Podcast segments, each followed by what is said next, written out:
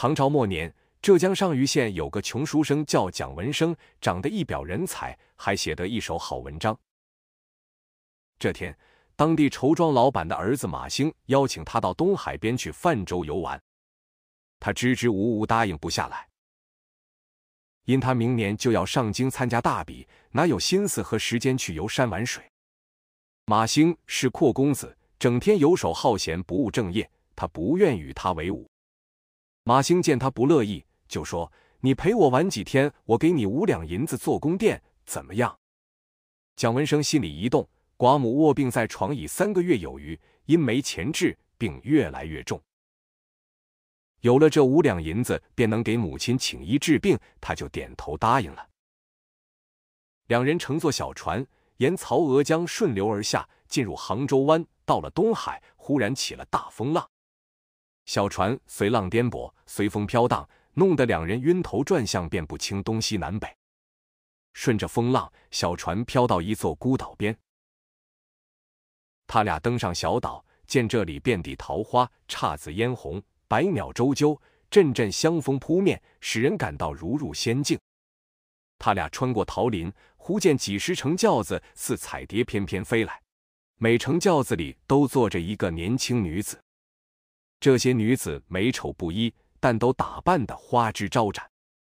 最前边一乘轿子里坐着的女子奇丑无比，凹瓢脸、斗鸡眼、狮子鼻、豁嘴唇，头发稀稀拉拉，像霜打的茅草。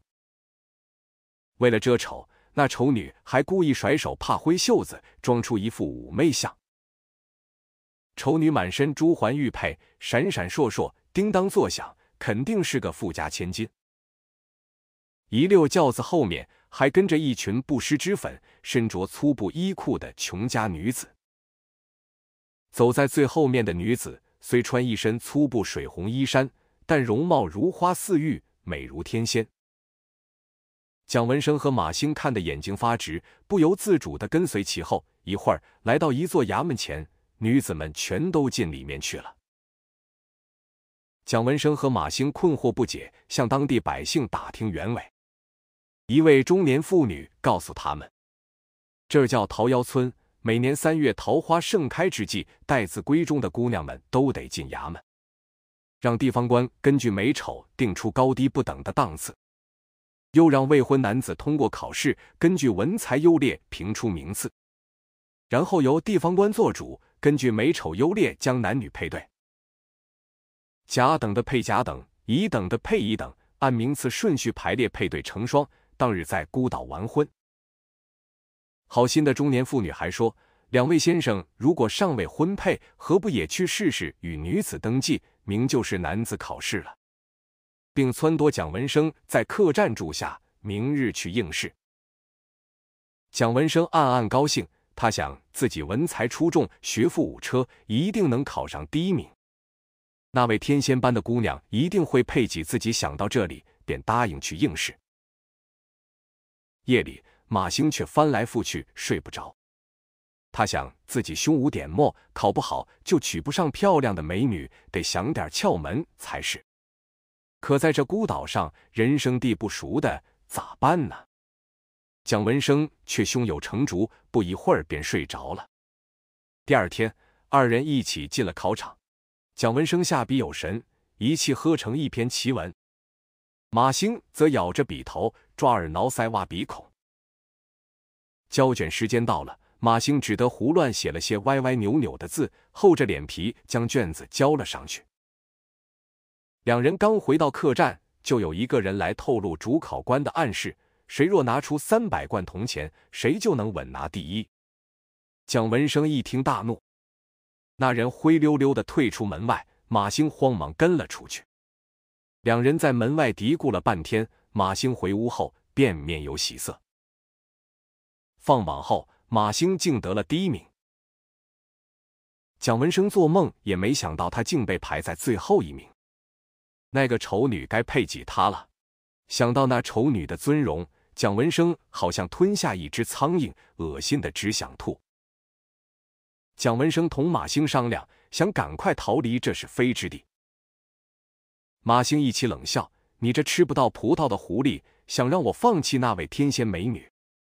马兴不肯解缆开船，蒋文生只得在桃林中躲了起来。衙役搜遍全岛，抓住了蒋文生，并警告他：“你既报名应试，就得听从衙门安排的婚姻。如敢违抗，将终生监禁。”第三天，地方官便依次配对合婚。马兴是第一名，将配第一美女；蒋文生是倒数第一，必须娶最丑的丑女。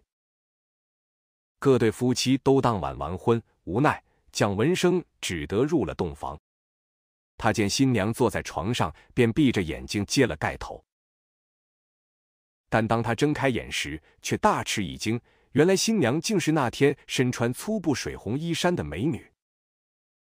在摇曳的烛光下。那女子更加妩媚动人。蒋文生一世梦中，咬咬手指，有痛感，但又想这绝不可能，会不会是官员配错了？他见新郎惊疑，便道出真相：我本来是排在第一名的，可因我家里穷，主考官派人来索要三百贯祝贺钱时，被我轰了出去。他怀恨在心，把我排到了最后一名。蒋文生仰天笑道。这真是祸兮福所倚，福兮祸所伏。假如当初我出钱买到第一名，咱俩也配不到一起了。新娘也感叹道：“是啊，这人世间的事，很多都是黑白颠倒了的。即使这远离尘世喧嚣的桃夭村，也不例外啊。正直善良、安分守己的人，最终总会得到幸福的。”洞房花烛夜，才子配佳人。两人亲热的说了一夜话。第二天，蒋文生去找马兴商量回家的事。到了马兴的洞房门口，却见马兴手托下巴，目光呆滞的望着门前的桃花出神。蒋文生连喊三声，马兴才如梦初醒。原来昨天晚上，马兴的新娘由一群丫鬟簇拥着走进洞房。马兴迫不及待的撩开新娘的盖头一看。惊吓的差点背过气去，原来他的新娘竟是那个豁嘴丑女。他忙去找配亲的官员，问是不是搞错了。那官员说：“没错，这丑女和马兴一样，也是用钱买了个第一名。不过他花的钱更多，他出了一千两银子买了个第一美女名次。